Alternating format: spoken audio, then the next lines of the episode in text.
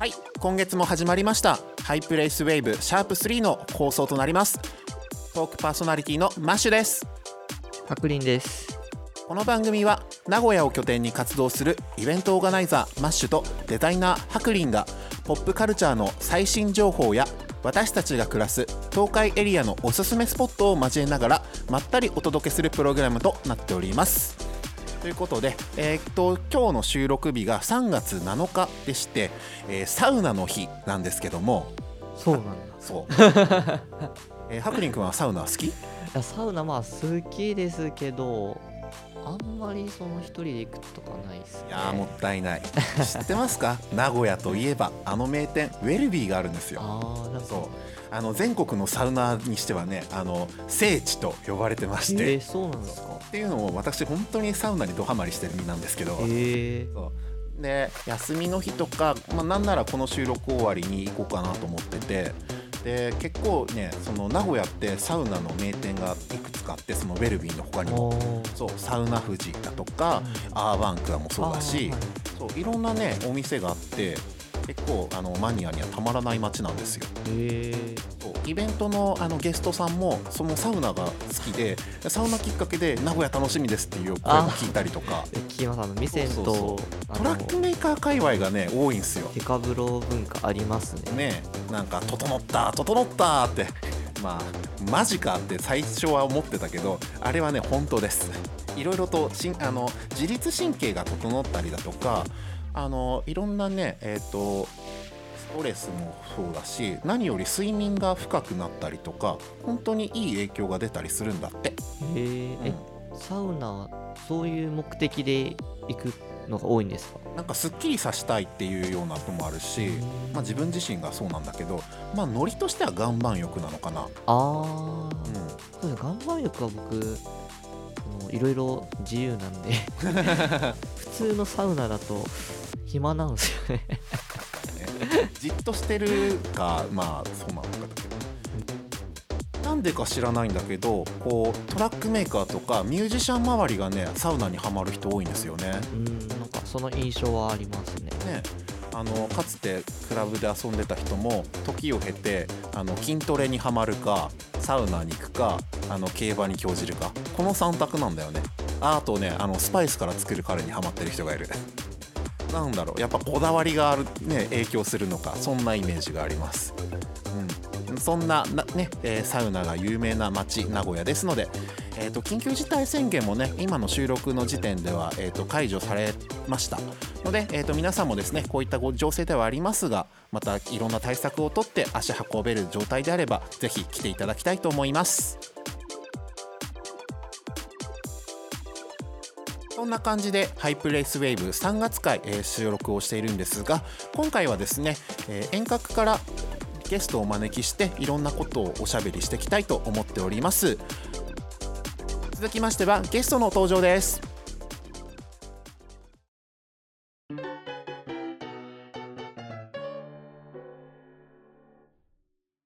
はいではハイプレイスウェーブ今月のゲストをご紹介したいと思います。今月のゲストはこの方です。どうも、ザ・ラストトラックのタカチェンコです。はい今月はチャカチェンコさんをお迎えしてお届けいたします。はいよろしくお願いいたします。お願いしますはい、では初めましての方もいるかと思います。早速、えーラストトラックタカチェンコさんのご紹介をさせていただきます。ご紹介をどうぞ。仙台在住のタカチェンコと東京在住のシーサイードによる兄弟リミキサーユニット。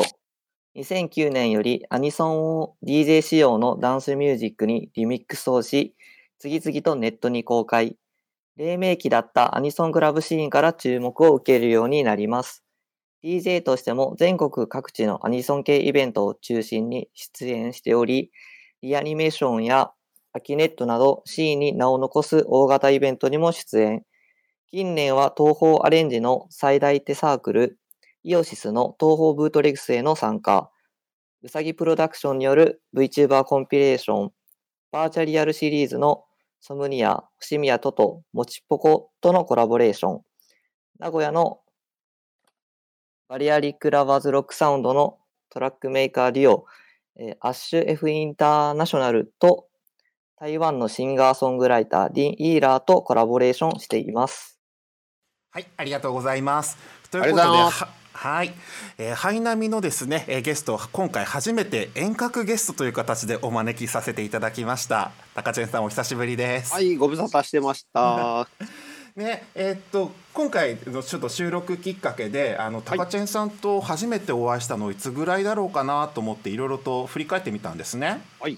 はい、そしたらちょうど10年前になるんですね。あの、はいはいはい2011年にあった渋谷セコバーで開催されてたあのマージナルレックのイベント、あれが僕初めてだったんですよ。はいはいはい。はい、覚えてます？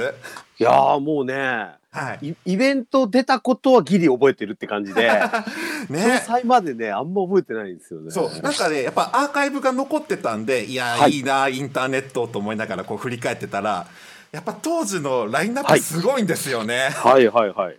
ね、あのラストラさんもですしあの当時ビークル EX ビークルの、えっと久保田さんだとか、はい。キルディスコさんあと、えー吉川素直さんも出演されてて、いやなんかもう当時の時代ならではだなっていうのをいっぱい思い出してエモくなってました。うんうんうん、はい。そうっすよね。ね。マッシュさんがあのツイッターにその、ああの動画をのリンク上げられてたので、はい。私も見たんですけど、はい。あのなんていうかもうあの頃のその熱いアーティストが集まってるというか、ですよね。でしかもあの予告とか告知動画に「え、うん、ネムキュン出てんの?」っていう。うんうんうんうんうんいやーあれ当時からねやっぱすごいですよね。確かラーメンおごって あの手伝ってもらったみたいなこと言ってましたね。そうだったんですか？えいやー面白いなと思いながらちょっと、うんうんうんあのエモい気持ちになっておりまえ、した。ですね。はい、でもその時が初めましてだったんですけどはい。もともと音楽活動を始めたきっかけってはい。どんな感じだったんですか、もう活動を始めたきっかけっていうとすごく曖昧なんですけど、はい。あの幼少の頃からこうピアノをずっと習わされ習わされててはいで小学校ずっとやってたんですけどはい。その反動であの中学校の頃にギターを始めるんですけどなるほど。で弟がベース小6だったんですけどベースを始めてはい。でルナシーとかラルクのコピーバンドを始めるんですよ。なるほど。は VK い全盛でしたもんね当時。そうだったんですよ。直撃96年7年だったので、はい。もう思いっきあもう95年ぐらいからですね。はい直撃してコピーバンドやるようになってはい。でまあドラマーがいなかったのであの DTM を導入しまして。なるほど。そっから結構そのダンスミュージックに傾倒してってオリジナルを作るようになっていくって感じですね。じゃあもともとの入り口としてはそのバンドというか楽器を始めててそこから打ち込みに流れたといったはい。いきさつだったんですね。はい、なるほど。そしてえっとクラブとかに触れるきっかけっていうのはどういった流れです？はい、もともとその90年代半ばははい。そのダンスミュージックとロックのこう掛け合わせた音楽とかが多分流行ってたと思うんですけどはい。あのケミカルブラザーズとか、はいはいはい。えープロディジーとか、いましたね。はい、そういうダンスミュージックをきっかけにクラブとかも興味を持つようになるんですけどはいあの先にフジロックフェスティバルがはいちょうど97、えーと7、8あたりから始まってはい。こう雑誌でも載るようになるので野外フェスの方に先に興味がいっちゃって、うんなるほど。はい、で高校生の頃にフジロックに行ってでいろいろ生でいろんなものを体験してでクラブにも興味がどんどん行くようになったって感じですかね。そうですね。当時フジロックって電気グルーヴとかも出演してましたもんね。そうですね。その時の衝撃といいますかいっぱい刺激を受けるアーティストさんも多かったかと思います。うんうん。うん、とちょうどハクリン君が95年生まれとかなので。そうやっぱりこうテカチェンコさんが聴いてあの多感な時期にこう影響を受けたあの音楽がまた何年かこうリバイバルといった形で今ハクリン君もすごく新劇あの新鮮に感じますっていうようなことも聞くんで、はいはいはい。なんかそういったあの流れというか時代のね変化も面白いですよね。そうですね。うん結構あのーうん、やっぱり自分のルーツはどっかなって思うとその90年代後半のその野外フェスが。はい。なるほど。何でもこう混ざってた時代、はい。今もですけどその始まりがあの辺にあったような気が。はい、僕野外フェスで言うとやはりそのタカチェンさんとかラストトラックさんとのあのいいエピソードであの、はい。10年前のアキネットがすごくあアキネットじゃない。ごめん。またちょっとここ編集点にします。僕あの野外フェスっていうと、はい。ラストトラックさんとの思い出ですごく印象深く残ってるのがリアニメーションなんですよね。はい。で当時あの新宿の駒劇前で行ってたじゃないですか。旧駒劇場の、はい。でえーっと2011年だからもう10年前ですよね。はい。で震災があった年のその夏に出演されてたのがすごく今でも鮮明に覚えていて、うん。はいでその時にですねあの仙台からやってきましたって2人があの流したのが、あの秘密基地のドラムンベースのエディット。はい。いやーあの時のね秘密基地のエディットが本当にすごくかっこよかったなって今も覚えてるんですよ。ああよかったです。ありがとうございます、はい。でその流れでご本人ともねあのごしご一緒する機会もありましたもんね。そうですね。ははいあの当時はあんまり地方とはい、あの東京とかのシーンがあんまり接点がなかった時代だったと思うんですけど、うんうんそういう中で、まあ、私は仙台住んでたんでその仙台の人間を呼んでくれるっていう流れは非常になんかエポックメイキングというかうん、嬉しかったですね。でそこからこう全国各地のあのローカルといいますか地方で活躍してるあのアーティストさんやクリエイターさんがあの東京で出演するっていった流れがすごく増えたように思えますね。うんそうですね、うん。私ど実は並行してはい。あのモグラの方も2010年ぐらいから出てるんですけどはい。あのリアニとモグラでの活動がこう両輪のようにこうなんていうんですかね活動がこうあのー活発になっていったというかうんリアニだけじゃなくモグラの方でも結構出してもらえる機会があったので、確かにうん、それでいろいろあの広く知ってもらえるきっかけになったよ。もう当時のツイッターや SNS 見てるともうリアニとモグラのハッシュタグすごく見ましたもんね。うんうんですよね。それこそユーストリームですよね。そうそうそうあそう。今聞くと懐かしい。ユースト、うもんうずっとユースト見てた記憶がある。ありますね。はい。まだあのえはい、はいあ、あのはい、そんなに東京にも知り合いがそんなに多くなかった頃にはい、結構モグラのユーストリームしょっちゅう見てたんですけど、僕も見てました。はい、あのラストラのリミックス使ってくれる人とかちらあのたまに流れてきてたのを聞いたのははい。あのすごく衝撃的でしたね。嬉しいですよね。ご自身の曲っていうか、あの、うん、流れて、お、使ってくれたんだっていうような。で当時あの CD を直接渡してるわけでもないしはい。あと曲によってはダウンロードリンクを貼ってなかったりするのもあったので。もうぶっこ抜いて使ってくれてんのかなみたいな まあすまあそれでもすごく嬉しかったですね。まあ当時はそういったブートレグやマッシュアップリミックスの文化がすごくなんか走り出した年っていうかそういった時代でしたよね。そうですね。はい。あの東のラストトラック西のムーンバグって呼ばれてたような時代がありましたもん。あ、そうですか。僕もその時がど真ん中なので。ああ、なるはいほど。楽しかったですいや光栄ですね。ハクリン君はどうかな？ラストラさんのあの曲とかであのお好きなのとかある？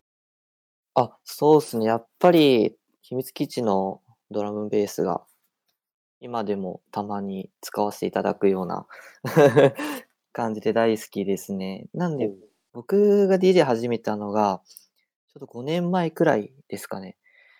とその時に僕もブートレグ文化がやっぱ好きだったんで、その時に、まああの、そのシーンをやっぱ先駆けてる方だなっていうふうに当初から、あの、聞かせていただいてまして、で、その影響から今、アニディミのイベントをレギュラーで持ってたりとか、あったり、そうですね、かなり影響を 受けたかなとは思ってます。ありがとうございます。そうちょっと気になってはいたんですけどあのもともと仙台で活動されてたじゃないですか。はいはいで何度か東京へ進出するチャンスってあったと思うんですけども、はいはい。はい、あこうして今もあの東北に拠点を構えてる理由ってあったりするんですか？うんと、まあ、仕事を優先してるっていうのがあるんですけど、はいはい。あとは、インターネットを、あの、メインに活動していくっていうコンセプトと、はいあと、やっぱり地方にいて、その、なんとか第一線に出れないかな、みたいなイメなんテーマ性があったっていうのがありますね。なるほどあの、地方から中央に、こう、攻め込むみたいなイメージっていうか、確かにはい。そうですねやっぱりこうたラストトラックさんっていうとやっぱりインターネットっていうようなあのイメージも自分はすごくあったりこう SNS をすごく駆使してあの発信してるっていうようなイメージがあるので特にラストトラックさんの曲ってサウンドクラウドとかで聴く機会がす多くて当時から。はいはい。でそこから現場、まあ、あのクラブの実際のパーティーに行くとご本人があの CDR に焼いてくれて配ってくれるっていうような配布芸もあったりしてそれがすごくイメージ強いですよね。ああ、ありがとうございます。はい、であのすごく印象深いのがそのジャケット、あのはい。今イラストルーニャンさんが描いてたりされてるじゃないですか、はいやっぱりラストラとルーニャンさんのねいセットのねいあのブランディングというかその,、はい。あのキャラクターがすごく僕の中では印象深くて。ああ、ありがとうそれこそちょっとお伺いしていいですか？ルーニャンさんとのその出会いのきっかけだとか。はい。えっとですね、私、某メーカー勤務なんですけど、はい。えーダテルさんは、いえっと、商社さん勤務なんですよ。なるほど。で、私、メーカーとしてたまに営業行ってて、はいはいで、とある共通のお客さんの飲み会で、はい。ちょっと趣味の話とかになりまして、はい。で、腹割って音楽作ってるんですって話したら、はい。えーダテルさんもイラスト描いてますと。なるほど。で、お互い少し音楽、まあ、共通の趣味とか、あの、音楽の趣味とかもちょっと近かったんで、はい。あの当時あのリアニメーションの前身になるはい。あのイベントがありまして月光ナイトですかね。そうですそうです。あー大好き。最終回がはい。仙台であったんですよ、えそれはじあ自分ちょっとあの勉強不足でした。はい、2010年か9年はい。にでお私仙台行ってまだ1年ぐらいだったので友達がいなくて。はい。でダテルさんとそのブートリミックス作ってはい配りましょうみたいな話をしまして。なるほど。で1週間ぐらいでこさえたのが秘密基地のリミックスで。あもうそのタイミングには秘密基地のぶあのドラムエディットが生まれてたんですね。ありますあります。でダテルさんにイラスト描いてもらいまして。はい。でクラブでもう本当に見ず知らずのはい。その DJ やってた人とかコスプレしてる子にはい。CD 配って歩いたんですよね。そうだったんですかでそれがきっかけでリアニのこうメンバーにも知ってもらったりしたらしくて。ええ面白いですね。ええ。で我々営業マンだからはい。あの普段営業マンなんで、はい。あのー名刺配ってなんぼみたいなとこあるわけなあんですね。確かに。うん、その感覚をクラブに持ち込んだっていうのがあります。そういえば自分もクラブで遊びたての時になんかイベント用の名刺とか作ってました。はい、結構あの名刺営業って大事だったりする。やりますよね。はい。今でこそなんかあのツイッター団にやってるみたいなこうアカウントでやり取りすること多いですけども。はい、当時ありましたね名刺交換文化。あったっすね。ねあ確かに。でもそれはなんか覚えてもらいやすかったりしますね。そこに CDR がついてて、であの一緒に音楽とかトラックとかが聴けるわけですもんね。そうですそうです。あのアカウントとか書いて、はい。うん、いやーなんかいろいろと懐かしいのを思い出してしまいました。はい、はい。っていう伊達さんとの思い出というか、はい。はい、かはい、えーそして今はですね、えー、VTuber さんへの楽曲提供などが、えーとはい。多くありますよね。はい、そうですね。そう。あの前もおしゃべりした時にあのラストラさんってリミキサーユニットっていうあの肩書きもあるからかこうエディットとかでオリジナルの制作ってやってこなかったなって確かにあって、はい。またこういったオリジナルの制作をするようになったきっかけってあるんですか？まあ、これはあのうさぎプロダクションのハム君からのオファーでやってるんですけど、はい。自分の個人的な考えとしては、はい。やっぱり DJ に対して曲を提供していきたいっていうのがあるんですよ。ああなるほど、でアニソンリミックスに関しても、うん。うん、とアニ DJ でつなぎやすい曲とかがいっぱいあった方がいいなっていうので作ったわけなんですけどはい。VTuber オリジナル楽曲っていうのも、まあ、自分の考えとしては VTuber で DJ したい人のための球数を増やしてあげたいみたいな気持ちがあります。うん確かに。ありますね。あの、うん。今でこそ VTuber V ミュージックのパーティーやクラブイベントってすごく増えた印象なんですけどはい、それこそ始めたての23年前ってあのオリジナル楽曲がもともと少ない上に、うんはい、何流したらいいんだろうっていうと手探りなところもあったと思うので、うんうん、うん、なんかそういった流れはすごく素敵だなと思います。なんかあのちょっと言い方悪いんですけどはい、ちょっと数年前の VTuber ってはい、あの、ブフューチャーベースかはい。あとはなんかアニソンっぽいロックっぽい曲みたいなっていう感じだったんでうん、ダンスミュージックのバリエーションがちょっと少なかった印象はあったんです。言われてみれば確かに。うん、なのでフューチャーベース以外のダンスミュージックのトラックが増えたらいいなみたいな気持ちでは作ってましたね。なるほど。はい、実はあのハクリン君もですねあの VTuber さんへの制作を手掛けたりとかしてて、はい、うん、何かこうタカチェンさんに質問だとか聞きたいこととかあったりする？ハクリン君そうですね。こなかなか、まあ僕、今、あの、レンカちゃんと一緒にシアンスライムっていう、あの、はい、アーティスト活動して、あの、一曲、そうですね、VTuber さんに歌ってもらって、あの、出したんですけど、はい、そうですね、質問。う ごめんなんか急な無茶ぶりをしちゃった。そうですね。まあ、今おっしゃいましたように、あの、まあ、当初はやっぱジャンルが偏ってたっていうので、えっと、まあ、他のジャンル作りたいっていうふうにおっしゃってました。結構僕らもそんな感じで今までにないサウンドを作ろうっていうふうに考えてるんですけど、そうですね。えっと、今までにないジャンルを作る上で、何か意識していることってあったりしますか？うんと例えば特定のジャンルの曲を作りたいなってなった時のそのジャンルのトレンドを入れるようにはします。ああ、なるほど。たヒップホップだったらば星宮トトさんとやった時はあのイーモラップって言われるジャンルが流行りたての頃であ90年代のロックっぽい雰囲気のトラップみあ、たいな。スタンドアローンめちゃくちゃ大好きです。あありがとうございます。めちゃくちゃ大好き。あれもちょっとギターの音とかうんコード進行はそういう音楽を意識してあたりあとその後もちぽこちゃんとやった時は、はいはい。えー、とブーンバップっていうジャンルというかまたこう90年代とかの古いヒップホップをリバイバルしてるのがブーンバップとか言われるんですけどその要素を入れるようにしたりとか音楽単体でそのジャンルのトレンドにこう迎合するかどうかみたいなのは意識します。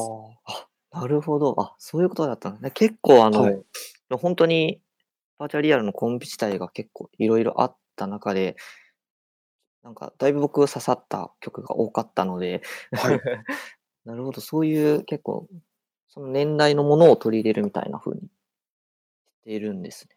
そのコンセプト音楽的なコンセプトはちゃんとしようみたいなのがありますね。うんは勉強になります。い。いこういう話ってなかなかツイッターとかでも聞けたりしないからすごい貴重ですね嬉しいですああありがとうございます。こういった形でですね、えー、高知園さん本当に音楽の趣味というか守備範囲といいますかあの多彩なので次のコーナーもですねいっぱいちょっとおしゃべりいただきたいと思います、はい、お願いします。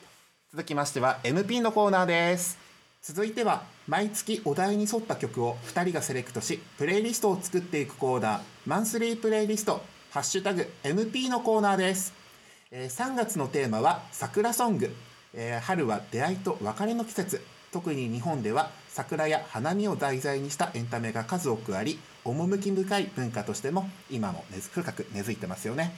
そんな春の曲「桜ソングを」えー僕とハクリンくんそして、えー、タカチェンコさんにもセレクトいただきましたということで収録の前にですねタカチェンコさんから教えていただいた桜ソングがこれまたすごくあの多彩でちょっと1曲ずつ解説いただきたいと思いますはい。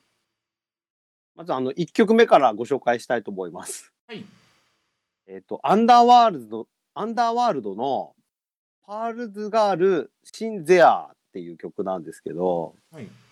あの、これ桜ソングっていうより完全に個人的な思い入れなんですけど、あの、中学3年で高1になる直前ですね。はい。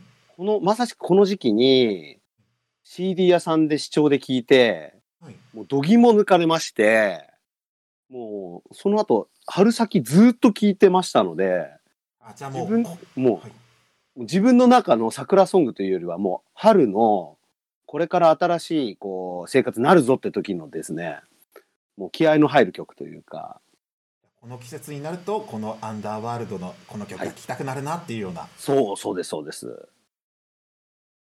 でちょうど高校1年生になるぞって時だったんで、まあ、若干生きってる感じですね。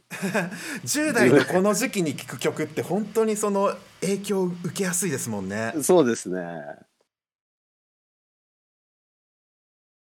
なんでちょっとあんまりあの桜感はないんですけども 楽曲的には はいでも次の曲はまんまタイトルに「桜」ってついてますよね。バードのそうですね、えー Mad はい Professor's Lovers Rock Dub ということで、はい原曲のあのバードさんの曲はしっとりした曲にな曲調だったんですけども、はいはいこれまたリミックスでガラッと印象変わりますよね。そうですねこれはあのイギリスの有名なプあのトラックメーカーのマッドプロフェッサーのリミックスなんですけどもはい、あの非常にそのダブ処理っていうのが素晴らしくてですねなるほど。ぜひでかいスピーカーかヘッドホンで聞いてもらいたいっていう。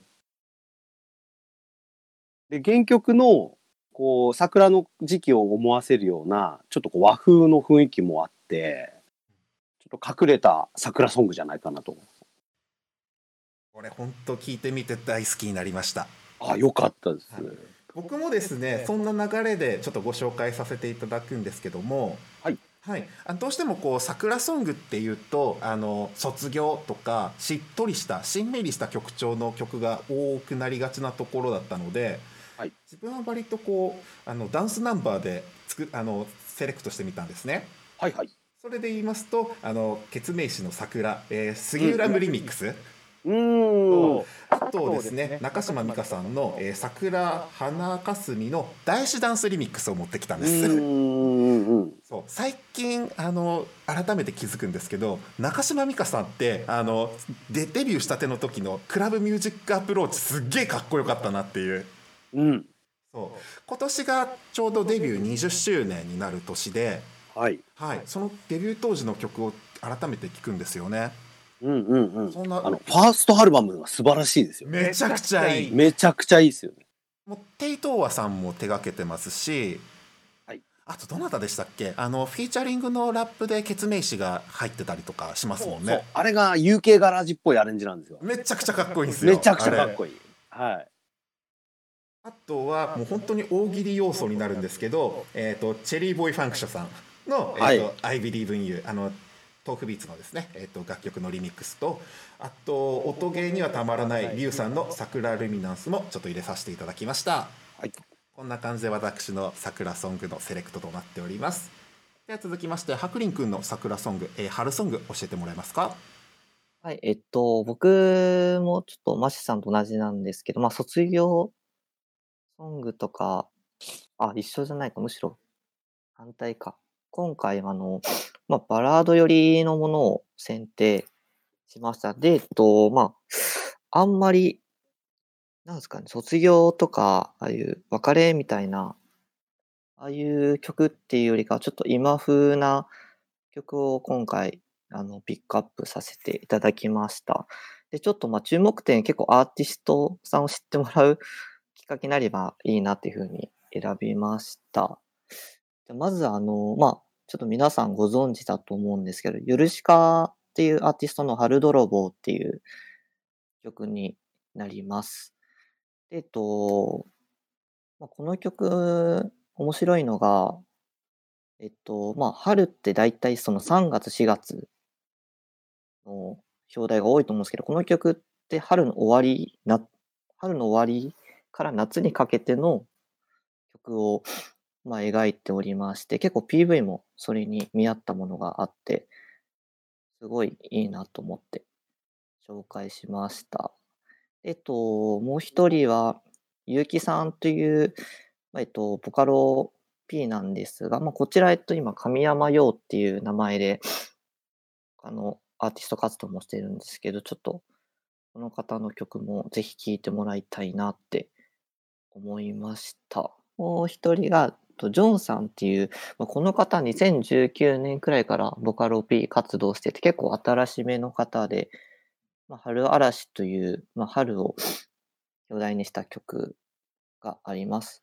で、えっと、この方も注目してほしいポイントが、今、あの、山さんっていうボーカリスト、まあ、春に告げるとか歌ってるの有名なんですけど、その方に楽曲提供したりなどしてまして、ちょっと、まあ、ちょうどこの春の曲っていうのをきっかけに聴いてもらいたいなと思いました。で、最後、えっ、と、花フラッシュっていう曲なんですが、まあこれ、ナブナさんっていう方なんですが、実はこれ、ヨルシカの、えっ、と、もともとのボカロ P の名義になってまして、はい、もともと、ヨルシカの前はボカロ P で、ああいうエモい曲書いてまして、それに春に、今日春の表題の曲があったので、今回、ピックアップしてみました。あの、ぜひこれをきっかけにアーティストを 知ってもらいたいなというふうに、今回、えっ、と、選びました。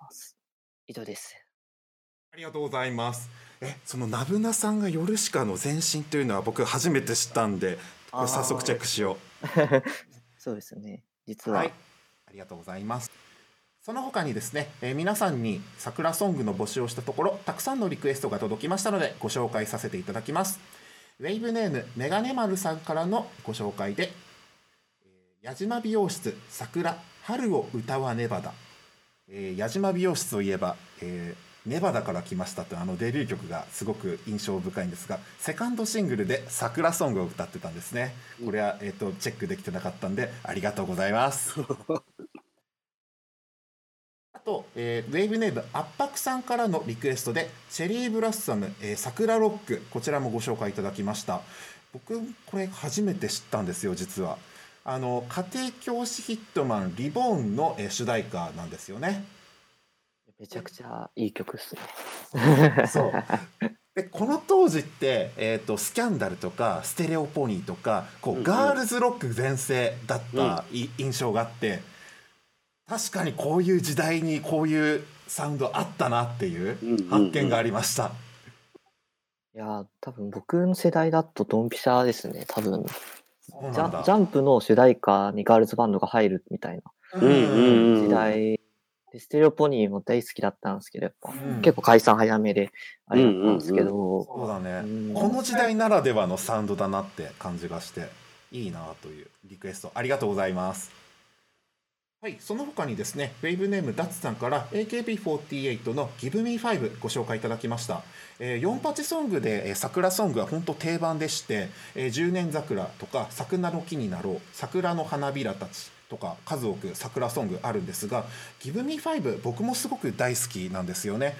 あの歌詞がすごく秀逸であの昔の過去や未来のことは分からないけど今はつながってるでそれでハイタッチしようぜっていうこの5本指が「えー、Give Me 5」の元になってるんですけどもこの瞬間を切り取るところが本当に AKB48 ならではだなという感じがしてこれも当時の時代感を映し出している曲として、えー僕も大好きな曲です。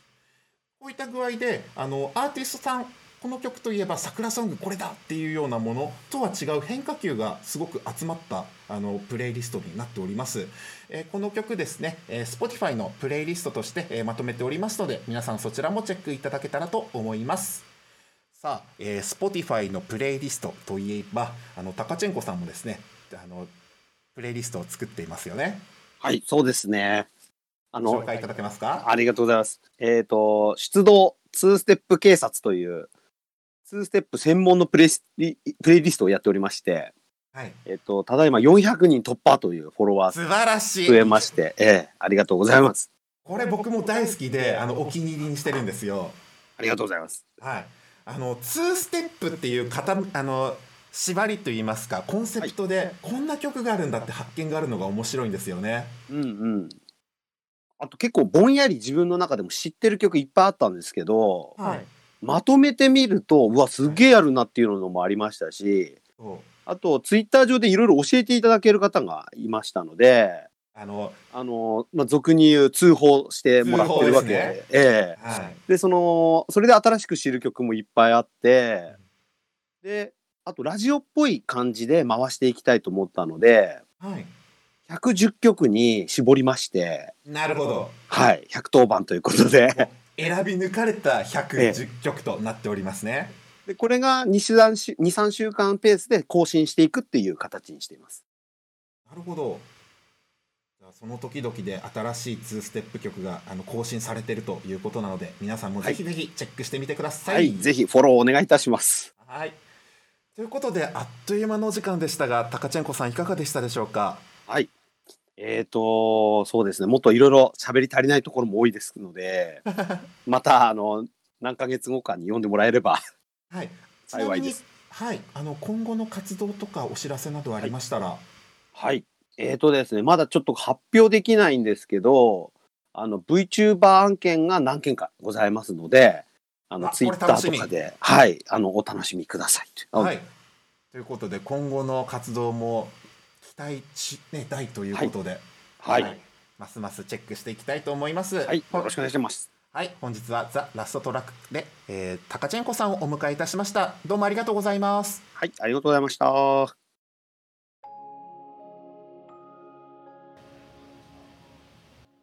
いやー今月も本当いい話がたくさんできて嬉しかったねはいはぐりくんはい本当に良かったです今回初めてリモートで、えーゲストさんをお招きして撮影撮影じゃねえや。あの配信してみたんですけども今後もですねこういった形であの他の地方にお住まいの方とあのお話おしゃべりをして収録ができたらなと思っておりますので、えーおしゃべりしてみたい方ぜひぜひあのお招きさせてください。よろしくお願いします。お願いします。えーあっという間にエンディングのお時間となりました、えー今月はですねザ・ラストトラックのタカチェンコさんをお迎えしておしゃべりしましたがハクリン君いかがでしたでしょうか？そうですねやっぱ僕も当初めちゃくちゃやっぱ出してた頃聞いてたのでやっぱああいうエピソードをすごくためになりました、まあ、今後の僕の活動にもすごいためになったなというふうにね、思います、VTuber の案件があるかもといったことなんで、まあ、今後のお知らせがすごい楽しみですよね。そうですね。ね続きチェックしてみたいと思います皆さんからのお便りリクエスト相談たくさんお待ちしております。また毎月企画にしています MP のコーナーでも皆さんからのリクエストお待ちしておりますのでよろしくお願いいたします。ではハイプレイスウェーブ3月会は以上となります。また来月お会いしましょう。バイバイ。イ